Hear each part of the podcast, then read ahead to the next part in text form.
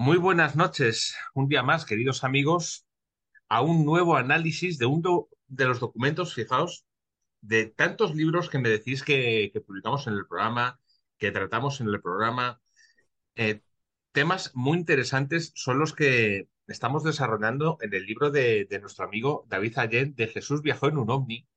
David, eh, buenas noches y bienvenido un día más. Hola, buenas noches, Antonio. Encantado de estar en tu programa. Este libro de Jesús viajó en un ovni tiene muchísimos matices, aparte de un título, como hemos planteado alguna vez, sumamente evocador, muy llamativo. Claro, para muchos eh, seguidores que se centran exclusivamente en un camino de conocimiento y no varían en ese camino en ningún momento, pues esto es muy chocante.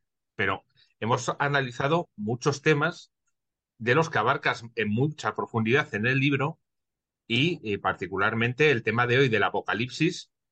Se han dado fechas, se han dado eh, títulos, se han dado informaciones, se han dado eh, a lo largo de la historia, incluso también a lo largo de todas las culturas, ya no solo católicas, sino también nos vamos al budismo, nos vamos al taoísmo, nos vamos a todas las culturas. En algún momento, en algún eh, lugar, aparece el tema del apocalipsis, más ligado a la situación actual que estamos viviendo, parece mentira, porque siempre hay, cuando se habla de ciertos temas, parece que hay una atmósfera sociológica que favorece ese tema, eh, favorece el decir, es que esto va a suceder ahora por la situación que vivimos ahora.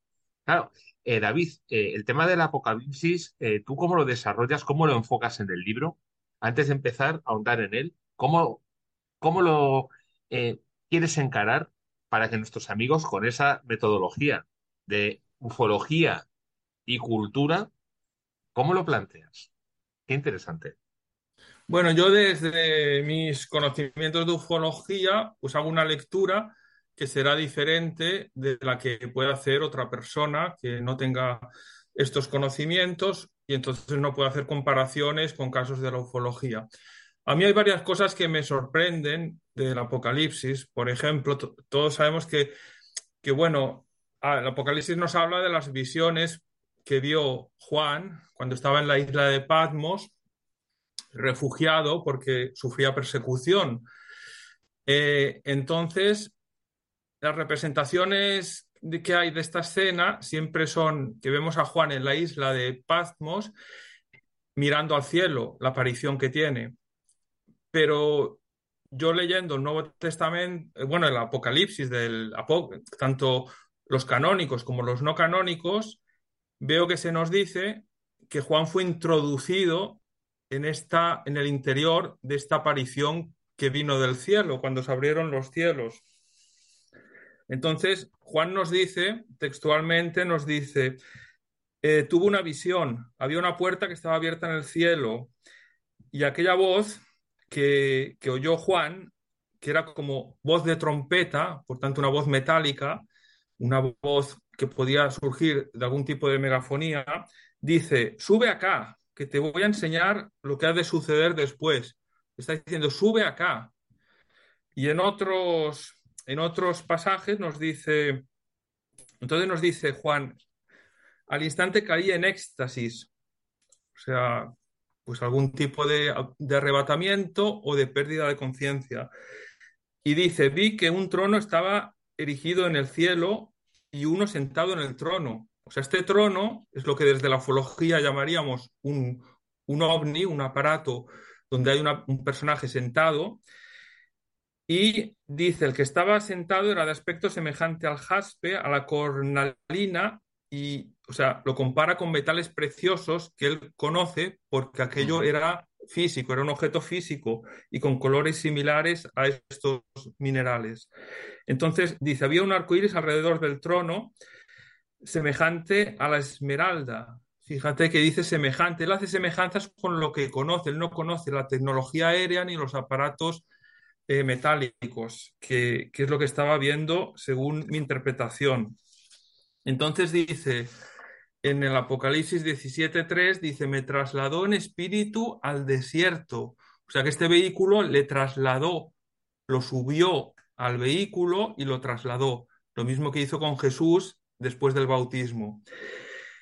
También dice Juan, dice en otro, en el Apocalipsis 21.10, dice, me trasladó en espíritu a un monte grande y alto y me mostró la ciudad santa de Jerusalén. O sea que lo eleva en el cielo, lo, lo introduce dentro de este vehículo y lo traslada y lo lleva a lo alto de una montaña. Y en el interior de este vehículo es donde le hace las profecías de lo que sucederá en el futuro.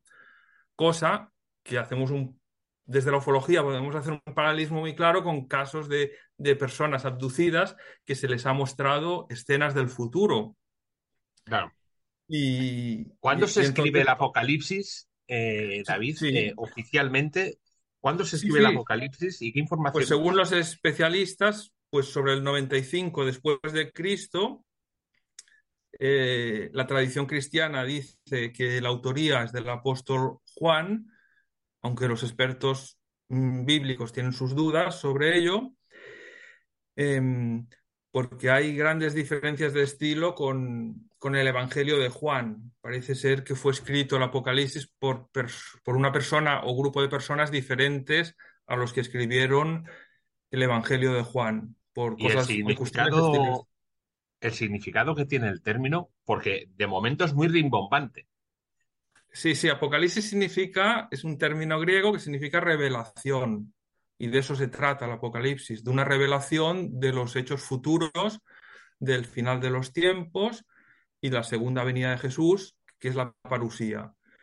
Entonces, sabemos por la Biblia que se nos dice que, que, este mundo está gobernado por el diablo, por Satanás, y que se le deja gobernar durante un tiempo, pero luego habrá una batalla final, que es el Armagedón, y tras esta batalla vendrá Jesús y se volverá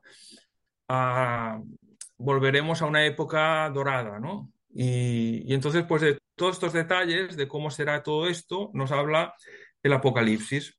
Claro, entiendo que desde un nivel ufológico, eh, David, cuando se habla de este último concepto de que eh, vendrá una nueva época de bonanza, se podría trasladar a que los constructores, los seres que en teoría erigen todo lo que es la Tierra y al ser humano, volverían otra vez.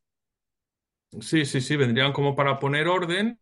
De momento estaríamos en un periodo de prueba donde el diablo nos pone a prueba con sus tentaciones y entonces pues...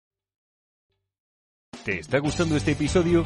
Hazte fan desde el botón apoyar del podcast de Nivos. Elige tu aportación y podrás escuchar este y el resto de sus episodios extra. Además, ayudarás a su productor a seguir creando contenido con la misma pasión y dedicación.